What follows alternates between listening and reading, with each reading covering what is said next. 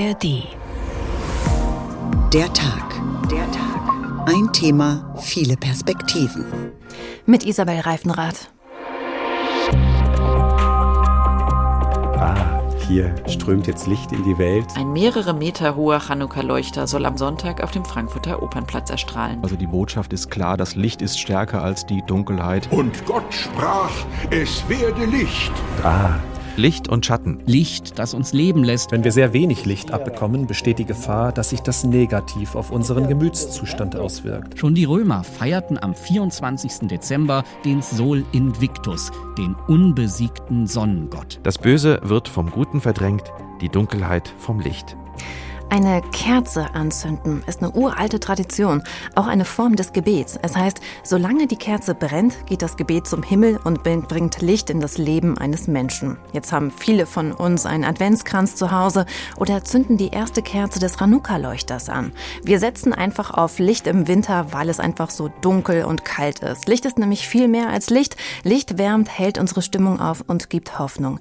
Diese Sendung will das auch. Wir haben sie genannt, darf es ein bisschen heller sein, die Macht des Lichts. Juden begehen heute den ersten Tag des Chanukka-Festes, ein Lichterfest, und das in denkbar schlechten Zeiten. Im Gazastreifen droht eine humanitäre Katastrophe. Noch immer befinden sich Juden und Jüdinnen in der Gewalt von Terroristen. Die Hamas bedrohen Israel. Und bei uns in Deutschland nimmt der Antisemitismus zu öffentlich feiern, ob das da eine gute Idee ist. Unsere Reporterin Alicia Lindhoff hat sich bei den jüdischen Gemeinden in Hessen umgehört. Verstecken wollen sie sich nicht, sagt Henrik Friedmann. Er ist der Vorsitzende der jüdischen Gemeinde in Offenbach. Am letzten Abend des Lichterfestes, das ist in diesem Jahr der 14. Dezember, soll der Chanukka-Leuchter erstrahlen. Und zwar mitten in der Innenstadt, vor dem Rathaus. Alle Offenbacherinnen und Offenbacher sind eingeladen. Wir feiern genauso wie die Jahre zuvor mit Lichter zünden. Wir werden auch öffentlich Lichter zünden wieder. Und das wird in ganz Deutschland wieder passieren, eigentlich in der ganzen Welt. Wenn wir das aufgeben würden, würde ich sagen, hätten die anderen gewonnen. Sicherheitsbedenken gibt es, natürlich. Aber das ist für Henrik Friedmann und seine Gemeinde nichts Neues. Ja, mit dem 7. Oktober hat sich das Ganze verstärkt. Aber die Bedenken sind immer da. Morddrohungen oder ähnliche Drohungen, Gott sei Dank in Offenbach. Keine äh, gibt es Beschimpfungen. Ja, die gibt es aber die gab es auch in den Jahren zuvor. Für ihn kein Grund, sich einschüchtern zu lassen. Chanukka hat aus seiner Sicht große Bedeutung für Juden in aller Welt. Erinnert wird an die Wiedereinweihung des zweiten jüdischen Tempels in Jerusalem vor mehr als 2000 Jahren. Chanukka ist ein Zeichen dafür, dass wir schon seit Jahrtausenden bedroht sind. Was Chanukka erinnert an die Zerstörung des zweiten Tempels, erinnert aber auch, dass es immer Hoffnung gibt. Es gibt immer Hoffnung und es gibt immer weiter. Aber es zeigt auch, dass wir als jüdisches Volk oder als jüdische Religionsgemeinschaft stark waren und immer stark sein werden. Auch in anderen jüdischen Gemeinden in Hessen hält man an den Plänen für die öffentlichen Feiern fest, zum Beispiel in Gießen. Die größte gibt es in Frankfurt. Dort wird am kommenden Sonntag, wie schon in den vergangenen Jahren, ein mehrere Meter hoher, neunarmiger Chanukka-Leuchter vor der alten Oper erstrahlen. Das gemeinsame Feiern auf öffentlichen Plätzen, aber auch in den Synagogen und zu Hause hilft vielen mit der Trauer, der Sorge und der Wut der vergangenen Wochen umzugehen. In Wiesbaden hat die Gemeinde in diesem Jahr zwei Chanukka-Leuchter. Einen davon zünden sie für die verbliebenen Geiseln der Hamas. Viele freuen sich trotz allem auf die acht Festtage. Thorsten Schmermund ist Mitglied der jüdischen Gemeinde in Marburg. Die Familie trifft sich abends, wir machen den Chanukka-Leuchter an. Es gibt die üblichen Chanukka-Gerichte sowie Latkes, das sind Kartoffel, Puffer oder Kartoffelpfannkuchen. Das Schöne ist halt, dass die Familie sich mal kurz trifft, äh, man kurz zur Besinnung kommt und das eigentlich das Besondere am Tag ausmacht. Etwas vorsichtiger ist die Familie in diesem Jahr trotzdem. Allerdings äh, muss ich dazu sagen, dass wir uns schon überlegen, ob wir den Chanukka-Leuchter so wie jedes Jahr ins Fenster stellen oder ob wir das in diesem Jahr vielleicht lieber nicht tun, aufgrund der aktuellen Situation wir dann nicht unbedingt äh, durch den Chanukka-Leuchter im Fenster zeigen wollen, hier ist ein jüdisches Haus. Wohl aus einem ähnlichen Gedanken heraus haben die katholischen Gemeinden im Hochtaunus- und Main-Taunus-Kreis dazu aufgerufen, in den kommenden Tagen aus Solidarität abends zwischen 19 und 20 Uhr eine Kerze ins Fenster zu stellen. Das Motto Mein Licht gegen die Dunkelheit.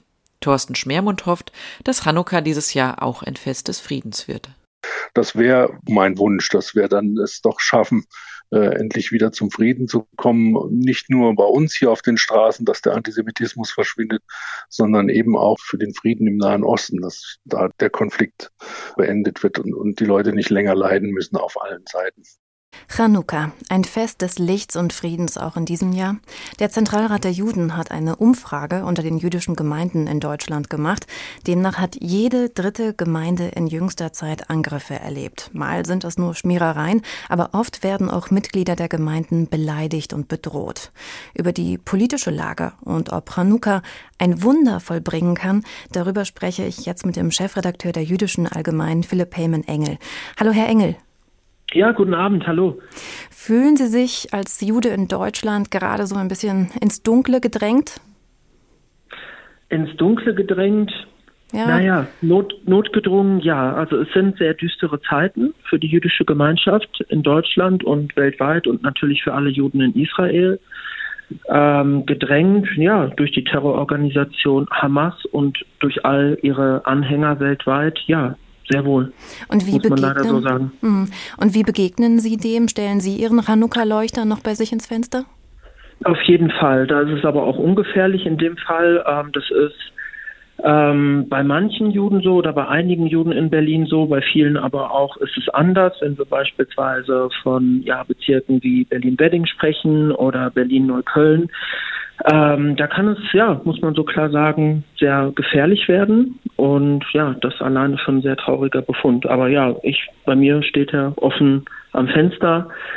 Und ja, Sie hatten gefragt, wie ich dem begegne. Ähm, auf der einen Seite sind die ja, Ereignisse sehr, sehr, sehr, sehr schlimm, aber wir versuchen uns nicht unter bekommen zu lassen. Wir versuchen uns nicht zu ja, tyrannisieren zu lassen und wir versuchen zumindest dem sehr, sehr kämpferisch zu begegnen. Mhm. Im Dunkeln ist es äh, unheimlich schwierig ähm, zu glänzen, zu strahlen und zu wachsen. Ich denke dabei mhm. daran, dass Sie ja Chefredakteur einer Zeitung sind. Wie geht es denn Ihrer ja. Zeitung? Ist es jetzt so, dass Leute Sie vielleicht abbestellen, weil sie Angst haben, dass die Nachbarn sehen, dass man die jüdische Allgemeine äh, abonniert hat? Abbestellen nicht, aber es gab ja die Nachricht und die hat auch wirklich ja deutschlandweit und auch ja in einigen anderen Ländern für Schlagzeilen gesorgt. Den Wunsch der größten jüdischen Gemeinschaft in Deutschland, also der IKG München und Oberbayern, dass ihre Abonnenten unsere Zeitung nur noch in einem neutralen weißen Schutzumschlag geliefert bekommen, eben aus Angst vor Anfeindungen. Gut begründeter Angst, leider, muss man sagen. Abbestellung nicht. Ähm, man muss dazu sagen, zynischerweise seit dem Oktober gibt es den gegenteiligen Effekt, ähm, dass sehr, sehr viel mehr Leute uns lesen und auch Abonnements ähm, abschließen. Online, ja, ist die Reichweite auch sehr, sehr stark, ähm, hat sich ver vervielfacht. Ja, also wir merken, dass wir ein Medien, Medium sind, wo die Leute sich informieren über den 7. Oktober und über die Lage der jüdischen Gemeinschaft in Deutschland und weltweit. Mhm, was glauben Sie, wer die neuen Abonnenten sind? Das sind Leute, die interessiert sind am jüdischen Leben in Deutschland, insbesondere aber auch die pro-israelisch sind oder zumindest ein großes Interesse haben an dem Land Israel und an den Bürgern in Israel. Und das kriegen wir auch mit in den Leserzuschriften. Es wird bei den Leuten, die uns jetzt neu abonnieren, es wird sehr stark Anteil genommen an dem Schicksal der Israelis. Mhm. Angesichts ähm, der Lage in Israel, dem Krieg zwischen Hamas und Israel und auch dem aufflammenden Antisemitismus in Deutschland, haben Sie da überhaupt noch Lust, auf die Feiertage Chanukka zu feiern? Es ist ein ganz besonderes Chanukka, das auf jeden Fall, ähm, aber es passt ja zu dem Geist des Chanukka-Fests der acht Tage, ähm, dass wir bedroht werden. Wir werden bedroht und wir versuchen dem ja mit Kraft, mit einer kämpferischen Attitüde zu begegnen und mit viel Licht. Ähm, ja, es passt leider sehr gut zu dem Geist dieses Festes.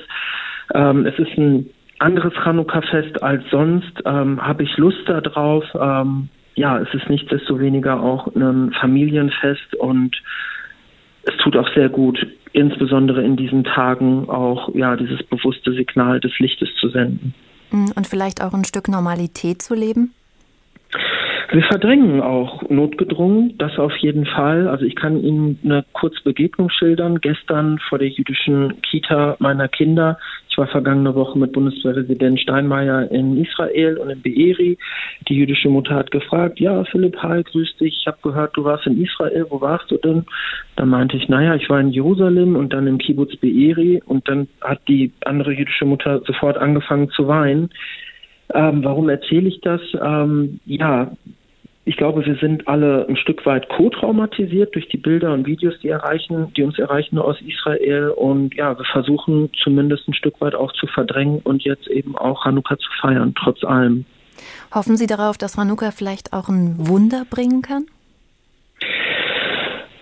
Wir hoffen alle darauf. Ähm, ein Wunder wäre, wenn ja direkt Frieden einkehren würde in Israel und im Gazastreifen. Ein Wunder wäre es, wenn alle Geiseln freikommen würden.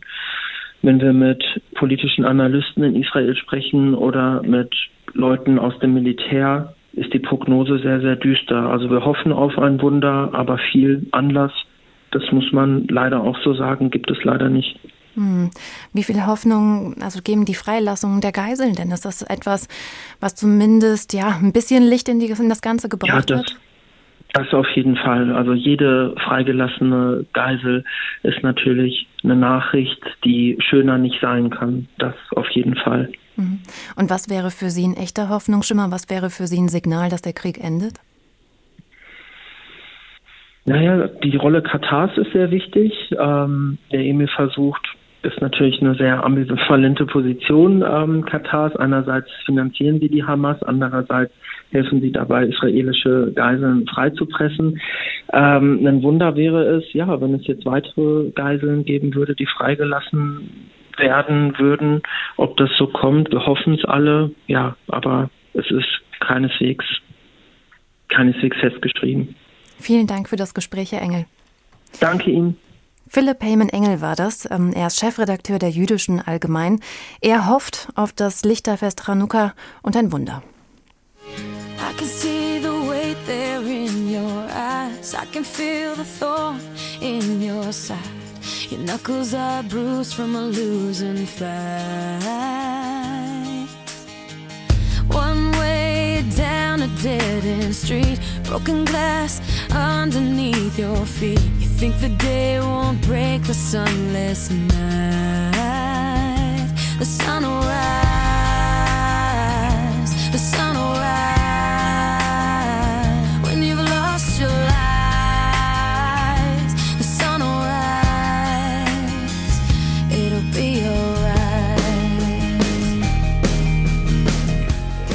Der Tag. Ein Thema, viele Perspektiven. Wer so wie ich in einem Neubaugebiet wohnt und von vielen Wohnungen mit Balkonen umringt wird, der mag vielleicht zurzeit auch fast erblinden. Lichterketten blinken nämlich längst nicht mehr nur in so einem schönen warmen Gelb, sondern auch in Blau, Grün, Pink, Lila. Es ist alles dabei und Sie merken, ich bin kein großer Fan. Allerdings ist das mit den Lichterketten viel mehr als nur Deko. In vielen Religionen ist das Licht super zentral. Beim Schöpfungsakt schon entsteht das Licht. Später kommen dann Sonne, Mond und Sterne dazu, die auch leuchten. Und warum das Licht so zentral ist in den Religionen, Thorsten Schweinhardt erleuchtet uns. Am Anfang ist es dunkel. Vollkommen dunkel. Kein Sonnenstrahl, kein Mondschein, noch nicht mal ein Sternchen blinkt. Totale Finsternis.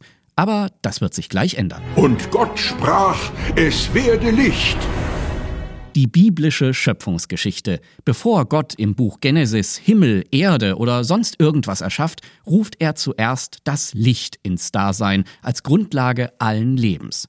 Und damit dieses Licht weiterleuchtet, schickt Gott laut der Erzählung im Neuen Testament seinen eigenen Sohn auf die Erde, Jesus, über dessen Geburtsort bereits ein helles Licht, ein Stern gestrahlt haben soll und der laut Johannesevangelium selbst von sich gesagt hat, Ich bin das Licht der Welt. Wer mir nachfolgt, der wird nicht wandeln in der Finsternis, sondern wird das Licht des Lebens haben. In der Dunkelheit können wir nichts sehen. Es gibt weder Orientierung noch Ordnung. Dunkelheit bedeutet Leid. In diese leidvolle, dunkle Welt kommt Jesus Christus, das Licht. Die vielen Kerzen in der Adventszeit, auf dem Kranz und am Weihnachtsbaum sind ein starkes Symbol für dieses Licht, erklärt HR-Kirchenredakteur Klaus Hofmeister. Weihnachten liegt ja genau bei der Wintersonnenwende, so am 21.12., wenn die Tage beginnen wieder länger zu werden und das Licht über die Dunkelheit triumphiert. Also die Botschaft ist klar, das Licht ist stärker als die Dunkelheit dass Gott mit Jesus stärker ist als der Tod, das sollen die Kerzen erfahrbar machen. Außerdem erinnern uns die kleinen Lichter daran, dass das große Licht, die Sonne, wiederkommt, auch wenn der Winter noch so kalt und dunkel ist. Das Licht ist ja auch der Grund, äh, warum alle Kirchen auf der Welt nach Osten ausgerichtet sind, also genau dahin, wo die Sonne aufgeht. Es ist auch wieder ein Symbol für Christus, das Licht.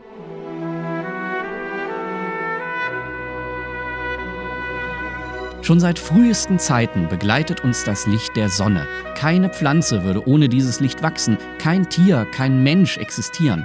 Der Rhythmus von Sonnenauf- und Untergang, das veränderte Licht im Lauf der Jahreszeiten, all das ist älter als jede bekannte Religion. Schon die Römer feierten am 24. Dezember den Sol Invictus, den unbesiegten Sonnengott. Der Sieg des Lichts über die Finsternis wird aber nicht nur in Europa zelebriert. Das indische Lichterfest Diwali wird jedes Jahr im Oktober oder November gefeiert. Es ist ein Fest des Neubeginns zu Ehren von Lakshmi, der Göttin von Glück und Wohlstand. Für indische Händler beginnt an Diwali traditionell das neue Geschäftsjahr. Die Hauptsache rund um Diwali ist aber die Beleuchtung. Häuser, Tempel und ganze Straßenzüge erstrahlen dann fünf Tage lang im Lichterglanz. Ein Symbol für den Triumph der Wahrheit über die Lüge, erklärt der Indologe Gaya Charan Tripathi. Every nook and corner of the house is to be lighted up. Wenn Diwali gefeiert wird, muss jeder Winkel des Hauses erhellt sein. Die Dunkelheit auszusperren ist ein Symbol für die spirituelle Erleuchtung. Das Licht, das wir sehen, ist nicht alles. Auch in uns kann es hell werden. Wir können Erleuchtung erlangen. Aber was genau heißt das eigentlich? Seelenfrieden finden? Gott begegnen? Mit einem Dalai Lama-Lächeln aufwachen? Oder doch einfach nur einen plötzlichen Geistesblitz haben? Am ehesten meint Erleuchtung wohl eine spirituelle Erfahrung, die sich in Worten nur schwer beschreiben lässt und die deshalb jeder selbst erleben muss. Eines schwingt dabei aber immer mit das tiefe Bedürfnis der Menschen nach Licht. Licht, das uns leben lässt und den Weg zeigt in unserer Außen- und Innenwelt. In dunklen Zeiten brauchen wir Licht besonders dunkel war offenbar das Mittelalter. Wenn man Filme guckt, dann irgendwie regnet es da immer. Es ist matschig, schmutzig, dunkel und irgendwie sind die Menschen auch immer arm und krank. Tatsächlich haben die Humanisten das Image des Mittelalters später so geprägt, weil die Kultur und Bildung der Antike in diesem Zeitalter verloren schien. In der mittelalterlichen Literatur ist das nicht unbedingt so. Der Literaturwissenschaftler Heiko Wandhoff ist Professor für ältere deutsche Literatur an der Humboldt-Universität Universität zu Berlin. Und ich habe ihn gefragt, welche Rolle Licht in der mittelalterlichen Literatur spielt. Das ist ein schönes, schönes Image, was Sie da beschreiben. Die mittelalterliche Literatur ist ja äh, also entweder geistliche oder Adelsliteratur. Und da ist es eigentlich immer hell, weil das ja die beiden Gruppen sind, die sozialen Schichten sind, die über Reichtum und ver verfügten und für die es auch nötig war, mit Licht zu repräsentieren. Ne? In den Kirchen, in den Gotteshäusern äh, steht das Licht ja für Gott, für die, für die göttliche Wahrheit und in den, an den Adelshöfen wird ja sehr viel, äh, sehr viel Reichtum und Macht ausgestellt. Man muss ja im Mittelalter zeigen, dass man ein legitimer Herrscher ist. Man muss zeigen, dass man äh, zu Recht an seinem Platz ist. Und das Zeigen geht sehr oft über eine Inszenierung, die mit Licht einhergeht. Deshalb, insofern ist das Image, was die normalen Leute angeht, äh, sage ich jetzt mal in Anführungsstrichen, richtig, dass sie beschreiben, aber ähm, über die äh, geht es in der Literatur, erfahren wir über die fast gar nichts. Ist es dann so, dass man damals schon gerne in die Kirche gegangen ist, einfach weil es dort Licht gab und hell war? Das ist schwer zu sagen. Das, äh, wir, wie gesagt, wir wissen nichts über die Leute, die in die Kirche gegangen sind. Ich würde es mal annehmen, ne, dass da wird ja etwas für, die, für, für alle Sinne inszeniert, nicht nur, nicht nur für die Augen, auch für die Ohren und für, für die Nase äh, mit Gerüchen. Also es gibt ja so eine, so eine gesamt, so eine multisensorische Einbindung in der, in der Kirche, die irgendwie was, was Angenehmes, was Positives hat. Man, man taucht ein in, in etwas Angenehmes und das ist ganz bestimmt eine schöne Gegensatzerfahrung zu dem entbehrungsreichen mittelalterlichen Alltagsleben. Wie teuer war es denn dann für den Klerus und den Adel überhaupt an Licht zu kommen? Der Adel war ja reich und äh, die Reichtum im Mittelalter bedeutete immer auch den Reichtum zu verprassen, sage ich jetzt mal, ne? den Reichtum wiederum auch auszustellen und zu zeigen, dass man ihn hat. Gab es dann da auch ähm, so eine Art, dass man versucht hat, sich gegenseitig zu übertrumpfen? Wer hat es heller und schöner?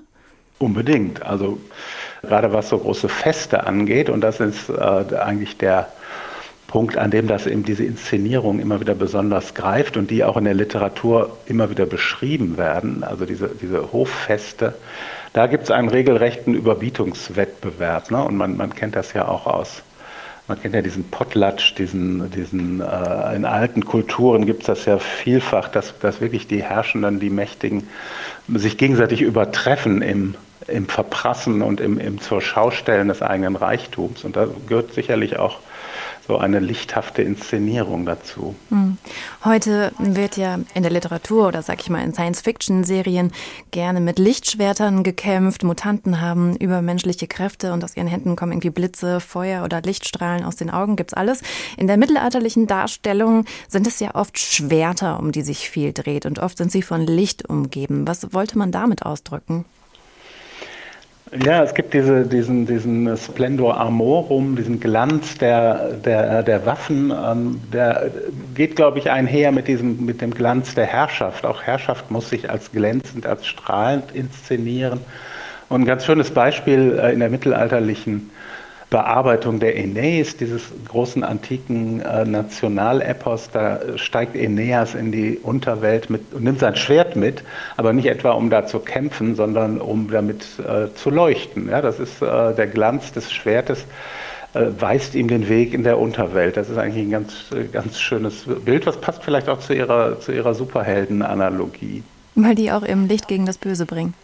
Genau, das, mhm. das Licht, ja. Und das ist natürlich eine ganz alte und, und sehr universelle Metaphorik, dass das Licht das Gute ist, das Göttliche, die Wahrheit und, und das Dunkle ist sozusagen der Gegenspieler. Dreht sich dann ja in der Literatur ein bisschen, wenn man so in die Romantik guckt, also in so ne, die Aufklärung, die alles schon ausgeleuchtet hat und ähm, in der Romantik dann plötzlich so ein Kult des Dunklen und der Nacht da sind wir dann schon bei der Gegenbewegung zur Aufklärung. Vielleicht können wir noch mal kurz sagen, was sich mit der Aufklärung und dem Licht ändert. Ja, mit der Aufklärung ändert sich vor allem äh, die, ja, die Quelle des, des Lichts, der Erleuchtung. Ja, das kam, bis dahin kam die Erleuchtung von Gott. Äh, vom Kosmos äh, war es eine, eine kosmische Erleuchtung, eine göttliche Erleuchtung. Die Aufklärung dreht das um und jetzt ist der Mensch selbst zuständig, Licht ins Dunkel zu bringen, die Wahrheit ans Licht zu bringen und äh, alle Ecken auszuleuchten. Das ist, glaube ich, das Entscheidende, ne? dass das, ähm, das Licht dadurch, äh, ja, es muss auch hergestellt werden. Ne? Es ist nicht mehr einfach da. Es wird zu etwas, äh, was man machen muss. Wir haben ja das Wort ähm, Erleuchtung bis heute in unserem Sprachgebrauch, aber man meint ja eigentlich nicht damit, dass man jetzt einen Raum aufhält. Haben Sie eine Definition für Erleuchtung? Ich würde sagen, Erleuchtung ist schon als was als eine innere Erleuchtung äh, gedacht. Das ist ja auch eine eine, eine, Vorstellung, die es auch im Mittelalter, die es auch seit der Antike gibt. Augustinus hat das irgendwann mal formuliert, ne, dass, wir, dass wir auch ein inneres Licht haben, dass Gott uns ein inneres Licht gibt, dass es ein, auch ein inneres Sehen gibt. Und ähm, also dieser Begriff der Erleuchtung zum Beispiel, ja, im Buddhismus zum Beispiel gibt es ihn ja, ne? da ist er ja ganz aktuell, äh, da ist ja auch, und das ist teilweise auch wirklich als, eine, als was Lichthaftes gedacht, so wie ich das verstehe. Es hängt, glaube ich, sehr stark mit, mit Wahrheit zusammen. Ne? Licht und Wahrheit sind ja eng verbunden und diese, diese Erleuchtung, man ist plötzlich im Besitz einer, einer inneren Wahrheit. So würde ich das definieren. Ich finde ganz spannend, Sie sind nicht nur Literaturwissenschaftler, Sie coachen auch. Und zwar Leute, die ihre Kommunikationsskills verbessern wollen, aber auch Leute, die vielleicht Ängste haben oder irgendwas in ihrem Leben ändern wollen. Erleuchten Sie die? Na, ich erleuchte die nicht. Ich kann glaube nicht, dass ich jemanden erleuchten kann, aber wenn man in diesem Bild bleiben will, dann, dann könnte man sagen, im Coaching geht es ja eher darum, äh, den Klientinnen und Klienten, den Coaches, wie wir die nennen, äh, zu helfen, sie dabei zu unterstützen, ihre eigenen Lichtquellen wiederzufinden. Ne? Das ist, so eine, das ist das, was wir das Ressourcenorientierte nennen. Wir gehen davon aus, dass jeder ich sage jetzt mal, über dieses innere Licht verfügt, aber manchmal ist es ein bisschen verschattet und man weiß nicht mehr, vielleicht nicht mehr, wo der Schalter ist oder wie man da hinkommt. Und das wieder freizulegen, diesen Weg wieder gemeinsam freizulegen, da, dabei unterstütze ich. Mhm. Und es ist auch so, wenn man das möchte, wenn man das Gefühl hat, es fehlt einem Licht, der beste Weg, sich Hilfe zu suchen? Ein Weg. Ne? Es gibt ja, gibt ja auch noch andere. Und äh, irgendjemand hat mal so schön gesagt in einem der ganz frühen Coaching-Bücher, ähm, die, ne, die Vorgänger des Coachings sind eigentlich das das Selbstgespräch, das Gespräch mit sich selbst oder mit Freunden. Ich glaube, da, da, ist Coaching eine Möglichkeit, aber es ist total hilfreich, das ist meine Erfahrung in, in dem Beruf, äh, sich einfach mal nicht mehr nur mit sich selbst zu unterhalten, weil wir wissen alle, wir drehen uns ja schnell ein bisschen im Kreis, sondern einfach ein Gegenüber einzuschalten. Ob das jetzt ein Coach ist, ein Therapeut oder ein guter Freund, ist vielleicht gar nicht so entscheidend. Vielen Dank. Das war ein Gespräch mit dem Professor Heiko Wandhoff. Er ist Literaturwissenschaftler und Life Coach. Darf es ein bisschen heller sein? Die Macht des Lichts, so heißt unsere Tagsendung heute. Im Mittelalter verlieh das Licht den Herrschenden Macht. Haben wir was gelernt?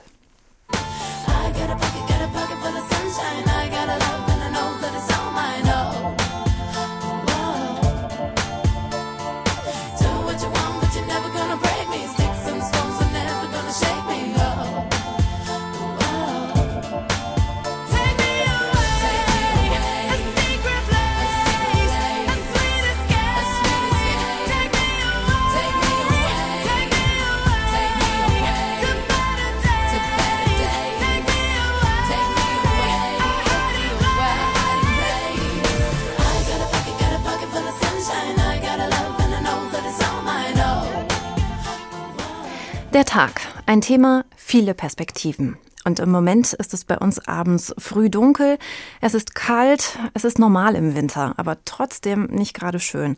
Und während sich viele bei uns darüber beschweren, dürfen wir eigentlich nicht vergessen, dass die Menschen in Skandinavien in dieser Jahreszeit noch viel weniger Licht haben. Julia Weschenbach berichtet über die Lichtverhältnisse in Nordschweden. Das Licht im Norden Europas, es ist ein ganz besonderes. Im Sommer ist es immer da, verschwindet noch nicht einmal nachts so richtig. In den Wintermonaten dagegen lässt es sich kaum blicken. In der schwedischen Stadt Luleå, etwa 100 Kilometer südlich des Polarkreises, geht die Sonne im Dezember schon um 13 Uhr unter. Daran muss sich Erasmus-Student Jonas Bittner aus München erst noch gewöhnen. Das ist ja selbst im, um Weihnachten rum, wo es bei uns die kurzen Tage hat, nicht so. Deswegen ist es halt schon viel, viel weniger Sonnenlicht. Und das ist hier, hier auch oft bewölkt, das heißt, wird eigentlich gar nicht wirklich hell. Der 20-Jährige lebt und studiert seit einigen Monaten in Nordschweden. Eine Interrail-Tour durch das Land hatte ihn auf die Idee gebracht. Aber jetzt, in den dunklen Monaten, macht ihm das fehlende Tageslicht schon zu schaffen. Man könnte sich schon um 16 Uhr eigentlich hinlegen und schlafen gefühlt. Und dann irgendwie 18 Stunden durchschlafen, aber es ist halt auch nicht so gut. Und gefühlt schlafe ich auch länger, aber nicht unbedingt besser. Das heißt, auch wenn man mal zehn Stunden durchschläft, ist man jetzt nicht unbedingt ausgeschlafen, wie sonst mit sieben oder acht Stunden. Damit ist Bittner nicht allein. Dass er so schlecht schläft, hat tatsächlich etwas damit zu tun, dass sein Körper nicht genug Sonnenlicht bekommt, erklärt der Forscher Arne Loden von der Universität Stockholm. Wir müssen nicht mehr schlafen, aber unser Schlaf hat eine schlechtere Qualität. Wir klagen öfter darüber, dass wir aufwachen und nicht mehr einschlafen können oder dass wir zu früh aufwachen.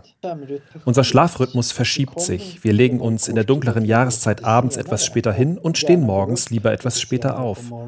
Und wenn man normale Arbeitszeiten hat, dann zwingt der Wecker uns aufzustehen, unser Schlaf wird verkürzt und man fühlt sich müder. Gegen die Wintermüdigkeit sind auch die Schwedinnen und Schweden nicht immun. Rund die Hälfte leidet unter dem Wechsel der Jahreszeiten. Knapp jeder Zehnte fühle sich durch den Lichtmangel wie gelähmt, sagt Loden. Vårt humör påverkas av ljus. Så får vi Licht hat einen Einfluss auf unsere Stimmung. Wenn wir sehr wenig Licht abbekommen, besteht die Gefahr, dass sich das negativ auf unseren Gemütszustand auswirkt. Das passiert den Schweden in dieser Jahreszeit oft. Sie haben das Gefühl, dass das Licht nicht stark genug ist, um ihre Stimmung zu heben. Am schlimmsten sei das im November. Das liegt, glaubt Loden, zum Teil daran, dass dann vielerorts in Schweden noch kein Schnee liegt. Wenn der Schnee kommt, wird es direkt etwas schöner.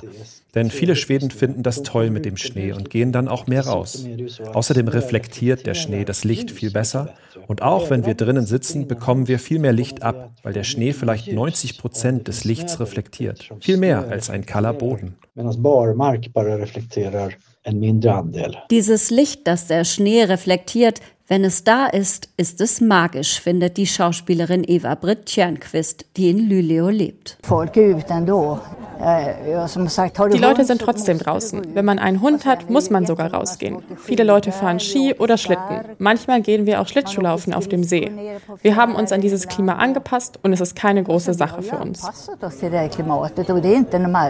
Und auch Erasmus-Student Jonas Bittner hat inzwischen Strategien entwickelt, um in der finsteren Jahreszeit Licht zu tanken. Zum Beispiel bei einer Wanderung mit einem Freund durch die schneebedeckte Landschaft. Die letzten Tage war es wirklich sehr bewölkt. Da haben wir die Sonne eigentlich gar nicht gehabt. Deswegen ist es ja finde ich umso wichtiger, dass man die Tage nutzt. Wie gesagt, wie jetzt hier bei der Wanderung, wo die Sonne scheint.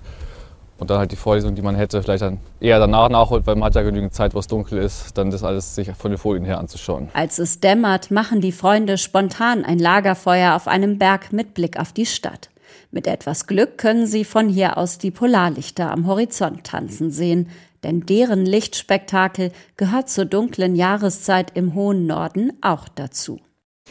Wenig Sonne, aber dafür Polarlichter. Die entstehen übrigens, wenn es starke Sonnenstürme gibt und zuletzt gab es sogar Polarlichter über Deutschland. Ein außergewöhnliches Naturspektakel, weil es nämlich besonders starke Sonnenstürme gab. Und Reisen zu den Polarlichtern sind voll im Trend. Dick eingepackt im Schneeanzug, am besten noch kombiniert mit einer Hundeschlittenfahrt durch märchenhaft verschneite Wälder. Da schaut man sich dann die Polarlichter an, die den Himmel in lila, pink und grün strahlen lassen geht aber natürlich nur, wenn es am Boden dunkel ist. Spezialisiert auf die Kultur- und Umweltgeschichte des Lichts ist die Professorin Ute Hasenöhrl und sie habe ich gefragt, wie sich dieser Trend erklärt, warum jetzt gerade Polarlichterreisen angesagt sind. Früher wollten doch immer alle in den Süden an den Strand.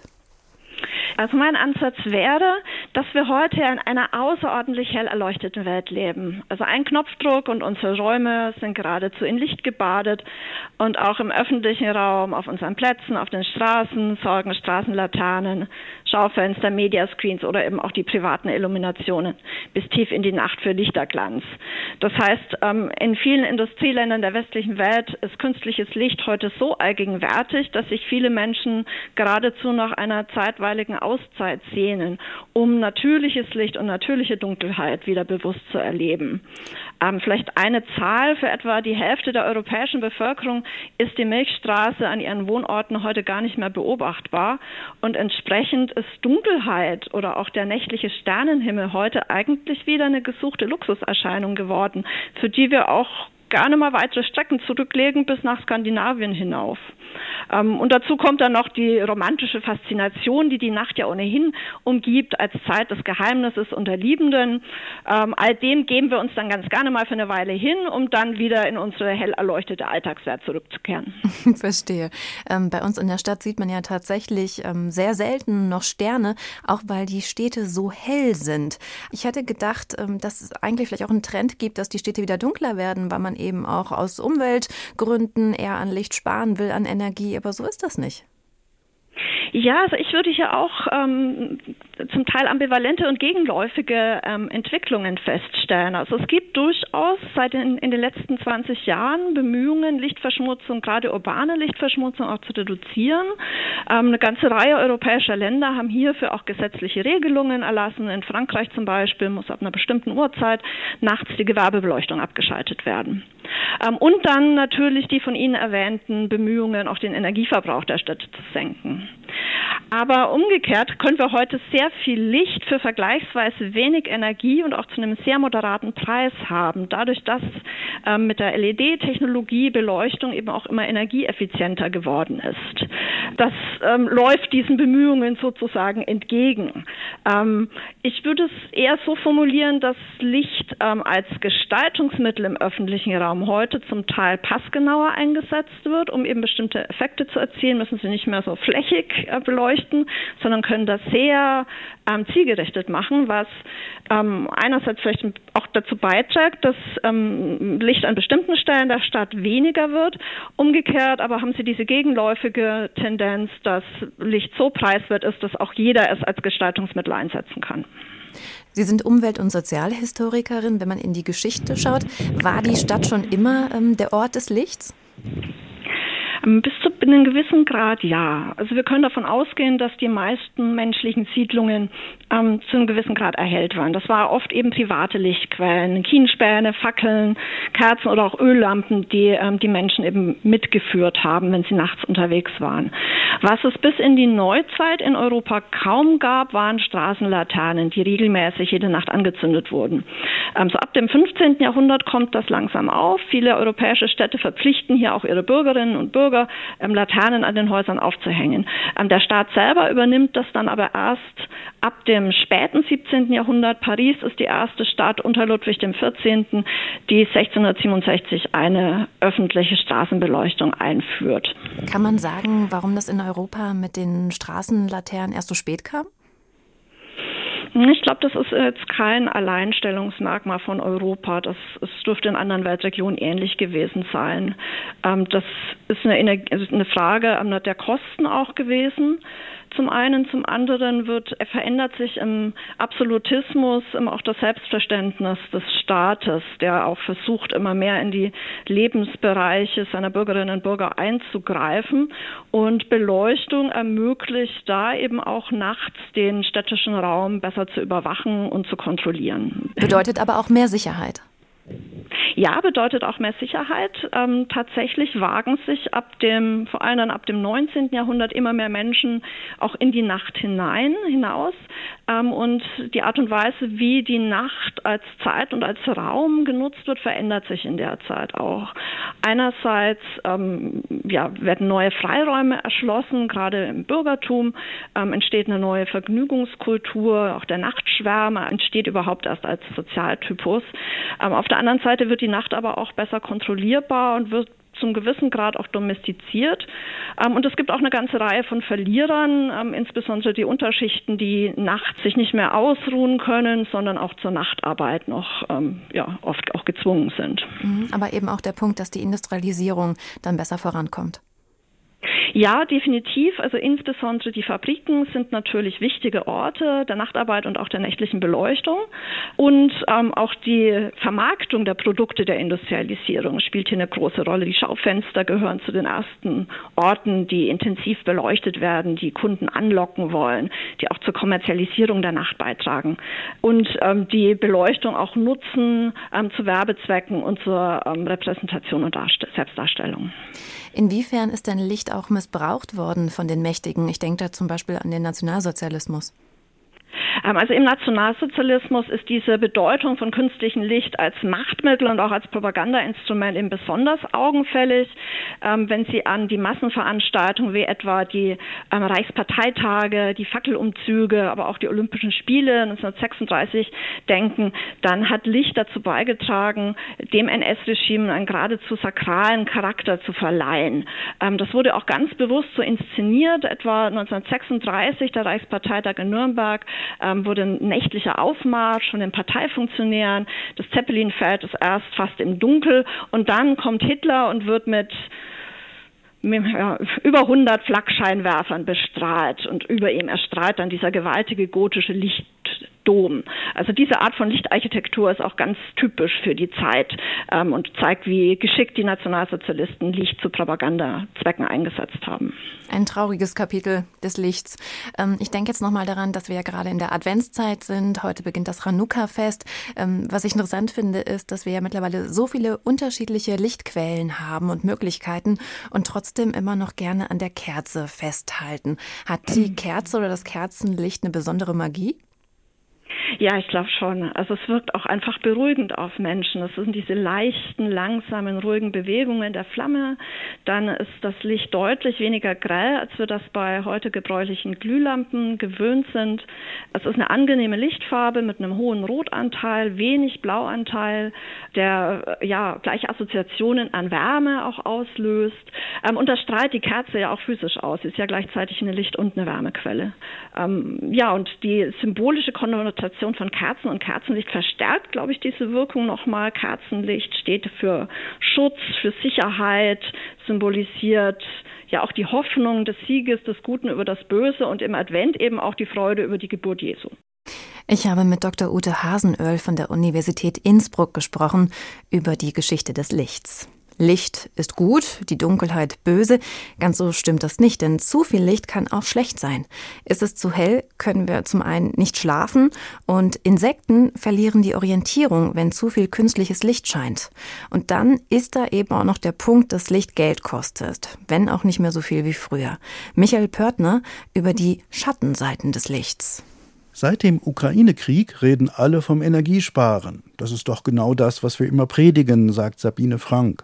Sie ist die Koordinatorin im Sternenpark Rhön. Seit Jahren leistet sie Überzeugungsarbeit gegen unnütze Lichtquellen, für mehr Dunkelheit in der Nacht, zum Schutz der Tiere und für einen gesunden Biorhythmus des Menschen. Wir reden über Energiesparen, über die Artenvielfalt, aber auch über das Thema Bildung. Die Menschen glauben, sie werden geblendet, dadurch keine Dunkeladaption, dadurch unsicher und der Wunsch nach mehr Licht. Aber es ist der falsche Weg, weil wenn es dunkel ist, kann ich mich darauf einstellen. Es gilt, Streulicht zu reduzieren. Etliche Lichtquellen sind überflüssig. Nächtliche Leuchtreklamen etwa, hell erleuchtete Tankstellen, angestrahlte Burgen und Denkmäler. Straßenlaternen sind da schon schwieriger, sie dienen der Sicherheit. Der osthessische Stromlieferant Rhön Energie lässt die Leuchtkörper austauschen. Geschäftsführer Martin Heun. Das äh, ist natürlich ein mehrjähriger Prozess, den wir da äh, aufsetzen müssen. Aber wir haben ja auch viele Lampen, die ohnehin an das Ende ihrer Lebenszeit gekommen sind und die müssen ohnehin ersetzt werden. Und das können wir dann gleich mit den guten und neuen Techniken dann auch äh, durchführen. In Fulda gibt es auch einen Versuchspark für neue Straßenlaternen. Auf dieser Lampenteststrecke wird ausprobiert, wie unterschiedliche Lichtquellen ankommen. Entscheidend ist dabei die Farbtemperatur des Lichts. Da hat sich ein warmer Amberton am besten erwiesen. Und der Winkel, in dem die Lampen abstrahlen, nämlich nach unten. Ist gar nicht so, wie es eigentlich den Anschein hat. Nur weil es nach oben nicht mehr strahlt, heißt es nicht, dass es nach unten dunkler geworden ist. Das ist eine Gewöhnung. Da müssen die Bürger sicherlich ein bisschen sich dran gewöhnen, dass es nicht mehr von der Fassade so stark reflektiert, sondern das Licht dahin fällt, wo es hingehört, nämlich auf die Straße und die Bürgersteige. 50 Städte und Gemeinden sind dem Sternenpark Rhön inzwischen beigetreten. Heißt, sie verpflichten verpflichten sich schrittweise Straßenlaternen und Leuchtkörper auszutauschen. Firmen und Hausbesitzer sind angehalten, unnötige Lichtquellen abzuschalten. Fulda ist 2019 sogar Deutschlands erste Sternenstadt geworden. Oberbürgermeister Heiko Wingenfeld. Ja, das ist eine echte Auszeichnung und steht dafür, dass wir hier in Fulda in besonderer Weise Urbanität und Ökologie und Nachhaltigkeit miteinander in Einklang bringen. Eine Selbstverpflichtung, die wir eingehen und das Prädikat als Deutschlands erste Sternenstadt ist für uns ein echter Ansporn. Die Titel Sternenpark oder Sternenstadt klingen futuristisch, sind positiv besetzt. Touristen kommen eben, weil sie Ruhe suchen und kein Nachtleben. Es gibt sogenannte Himmelsschauplätze mit Holzliegen und Infotafeln und Sternenparkführungen, die schon fürs ganze Jahr ausgebucht sind. Sternenpark-Koordinatorin Sabine Frank schwärmt. Das Schönste am Sternenhimmel ist ganz einfach, dass er ein Ort der Sehnsucht und der Ruhe ist und einfach unwahrscheinlich inspirieren kann. Es ist ein Quell der Neugier und eigentlich auch ein Quell der Freude. Wenn ich an all die Gedichte und Lieder denke und Gedanken, auch aktuelle Popsongs, immer wieder Stars. Und es ist einfach ein toller Ort, den man angucken kann. Der Sternenpark in der Rhön. Für alle Lichtromantiker der richtige Ort. Das war ein Beitrag von Michael Pörtner. This little light of mine. I'm gonna let it shine. This little light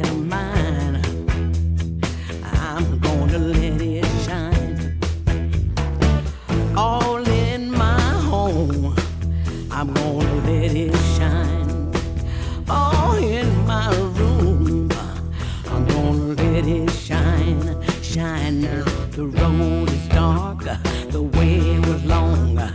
Kept on singing that freedom song. My God promised me a rainbow sign. Just gotta let my little light shine. Don't give up, don't back down. Don't let the liar turn you around. My heart's fixed, made up in mind. I'm going out light shine. Sure gonna let my little light shine. Darf es ein bisschen heller sein? Die Macht des Lichts, so heißt der Tag heute. Sterne nachts sind schön, aber am Tag wünschen sich gerade viele Menschen ganz dringend mehr Licht. Draußen gibt es nämlich einfach viel zu wenig davon. Und mittlerweile weiß man auch, dass viele Menschen richtig krank werden können, wenn es eben zu dunkel ist, wenn sie nicht zu, ähm, wenn sie nicht genügend Licht abbekommen. Sie leiden dann unter einer saisonalen Winterdepression. 15 bis 20 Prozent der Deutschen haben sie. Frauen sind viel häufiger betroffen als Männer, viermal so oft. Und darüber habe ich mit dem Psychologen und Chefarzt Professor Martin Ohlmeier gesprochen. Und ich habe ihn als erstes gefragt, warum der Körper überhaupt Licht braucht. Das, da gibt es einen sogenannten aufgeklärten Pathomechanismus, also mit anderen Worten, man weiß genau, warum Lichtmangel tatsächlich zu depressiven Symptomen führt.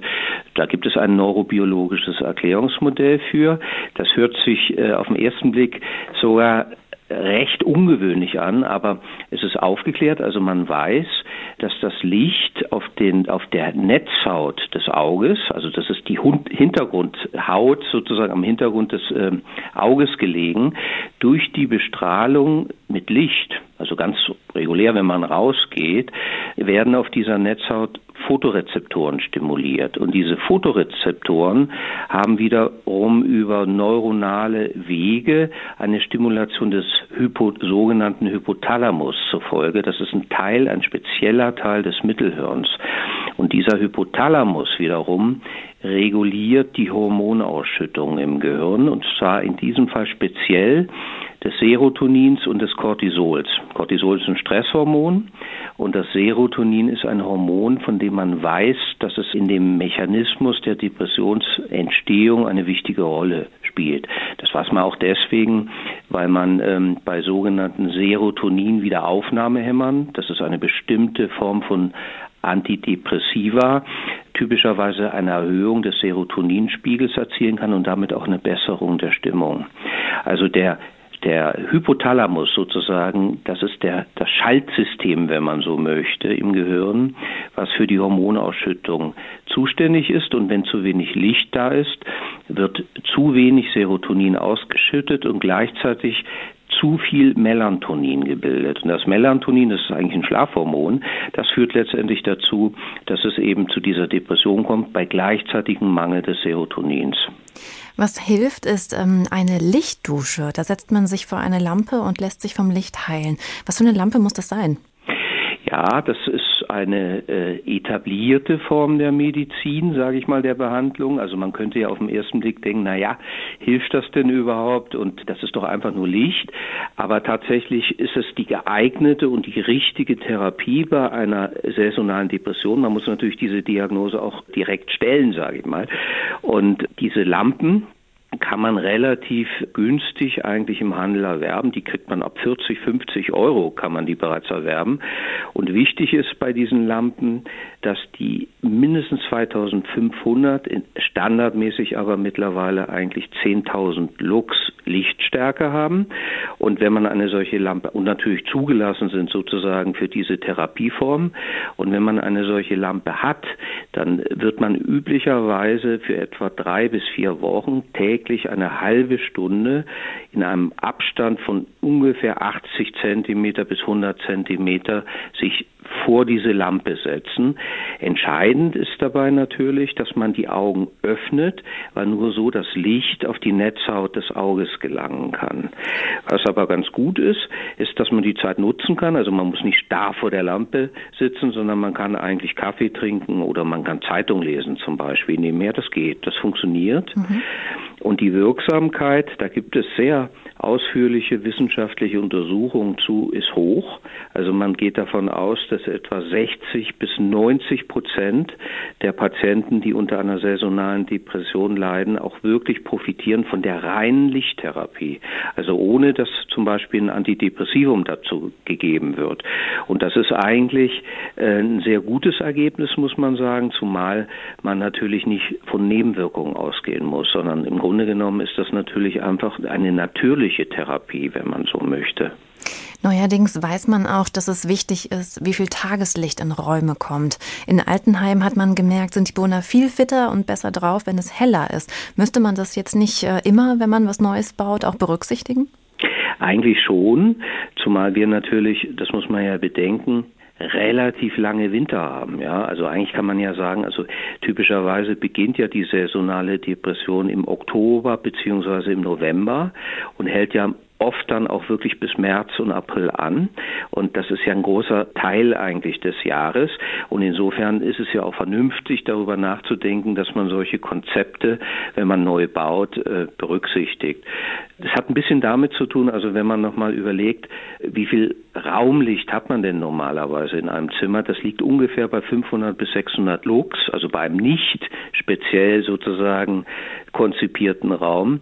Und wenn man im Winter draußen spazieren geht, hat man immer noch, obwohl es ja sehr wenig Licht gibt, immer noch 2500 Lux. Also das zeigt schon, dass das Risiko, dass man bei normaler Beleuchtung in einem Raum Symptome einer saisonalen Depression entwickeln kann, relativ hoch ist. Mhm, Nochmal also zum so, Vergleich, im Sommer hat mhm. man so um die 10.000, aber wenn man auch jetzt zu dieser Zeit, sage ich mal, vormittags ein Stündchen rausgeht, hilft mhm. das?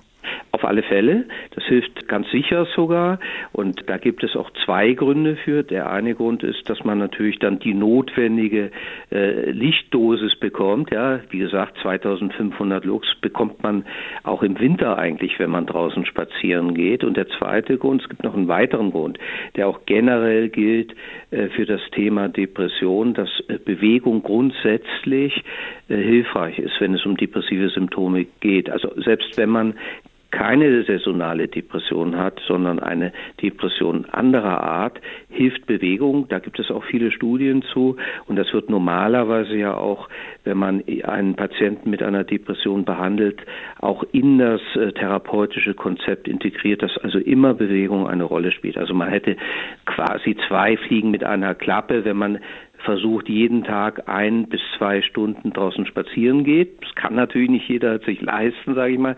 Aber wenn man das hin, hinbekommt, dann ist man, dann hat man mit Sicherheit was Gutes für sich getan und hat sicher auch einen äh, quasi therapeutischen Effekt. Mit Professor Martin Ohlmeier habe ich gesprochen über unser körperliches Bedürfnis nach Licht und saisonale Winterdepression. Fazit unserer Sendung. Wir brauchen Licht. Darf es ein bisschen heller sein? Die Macht des Lichts, so der Titel heute. Ich wünsche Ihnen Erleuchtung, Zeit, um vormittags rauszugehen, einen hell erleuchteten Tannenbaum, ein glückliches Chanukka-Fest und auch genügend dunkle Stunden, um zu schlafen und sich vom Licht zu erholen. Unsere Sendung gibt es auch zum Nachhören in der ARD Audiothek und natürlich auf den bekannten Podcast-Plattformen. Und zu guter Letzt möchte ich noch gerne meinen Kollegen danken, die diese Woche in der Redaktion waren. Das waren Stefan Bücheler, mein Lieblingsredakteur. Er hat mich beauftragt, das zu sagen. Juliane Ort, Thorsten Schweinhardt, Doris Renk und Chris Kublin. Und ich bin Isabel Reifenrath. Der Tag. Der Tag. Ein Thema, viele Perspektiven.